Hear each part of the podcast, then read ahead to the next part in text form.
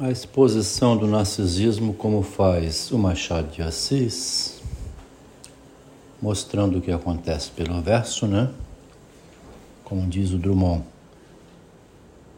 chamou o autor de perverso, profundo e ardiloso, quando na verdade o autor está mostrando a perversidade profunda e ardilosa que acontece na sociedade. Então, já que ele mostra isso, e ao mostrar, a pessoa vê, né? Ao ver, ela aprende a fazer igual ou ela sabe das consequências de fazer igual. Tá?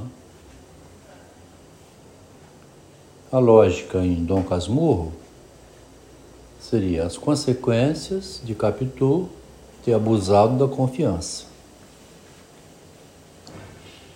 A lógica em Pílades e Orestes é Quintanilha engendrou Gonçalves. Esse engendramento custou caro para o próprio Quintanilha.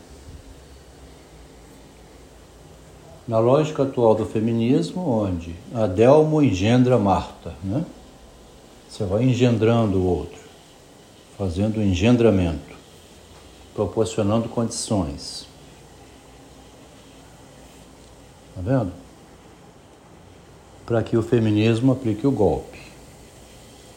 E tem consequências, né? A inteligência dirá então que daqui por diante, com o esclarecimento da obra do Machado de Assis, por essa lógica, né? Haveria o ganho de que tudo bem que você tira vantagens, Jung, mas vai ser excluído. Já estava lá em Freud com Jung, somente não foi hoje, até agora, né? Não foi ainda transformada em uma análise de Freud, baseada nas cartas que ele trocou com Jung. Facilitaria muito, né? Se fizesse isso. Por exemplo, pegando umas cartas aqui, né? Eu fiz alguns recortes hoje. Saiba que aceito a presidência, já que o senhor insiste. Essa carta aqui é de 25 de janeiro de 1908. Freud, agradeço, você está insistindo. E já que a insistência é sua, eu vou aceitar. Não queria não, tá? Mas você está insistindo muito, né? Eu vou ser presidente. Tá bom, Freud? Eu não ia querer ser presidente, não, mas eu vou aceitar. E estranho que, na mesma noite em que formalmente o adotei como primogênito e o sagrei o sucessor e príncipe herdeiro, o Senhor me tenha despedido da dignidade paterna. O Jung já dá um fora aqui no Freud, e o Freud acha estranho. Lá em 1914, o Freud escreve: Tenho a sensação que eu sempre soube disso. Tá vendo? Como ele foi desqualificado aqui, lá depois ele estava lembrando, né? Seria na realidade uma suprema tolice que eu, logo eu, o seu filho herdeiro, esbanjasse tão insensatamente sua herança como se nada soubesse dessas coisas. Né? Lá em 1914, o Freud escreve: Na verdade, eu sempre soube, apenas não pensava nisso. Tão interessante, né? Grandes pensadores da humanidade. Na verdade, eu sempre soube que ela dizia ser a primeira engenheira a entrar na Vale. Eu apenas não pensava nas consequências ou no que poderia advir depois devido a isso.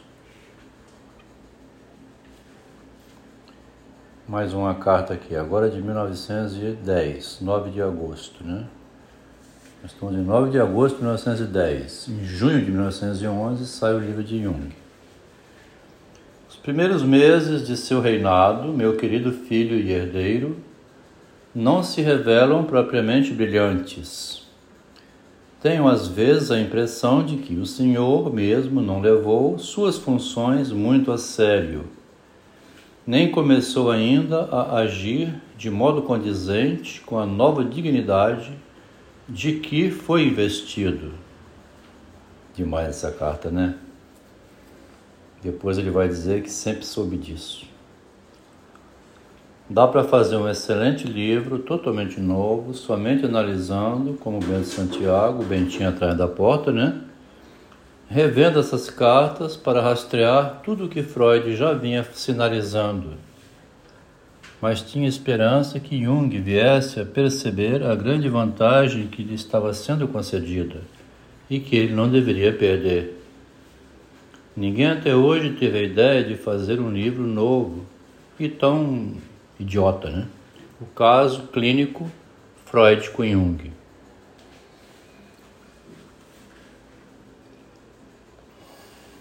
Assim como Bento Santiago analisou seu relacionamento com Capitu, uma análise do relacionamento entre Freud e Jung.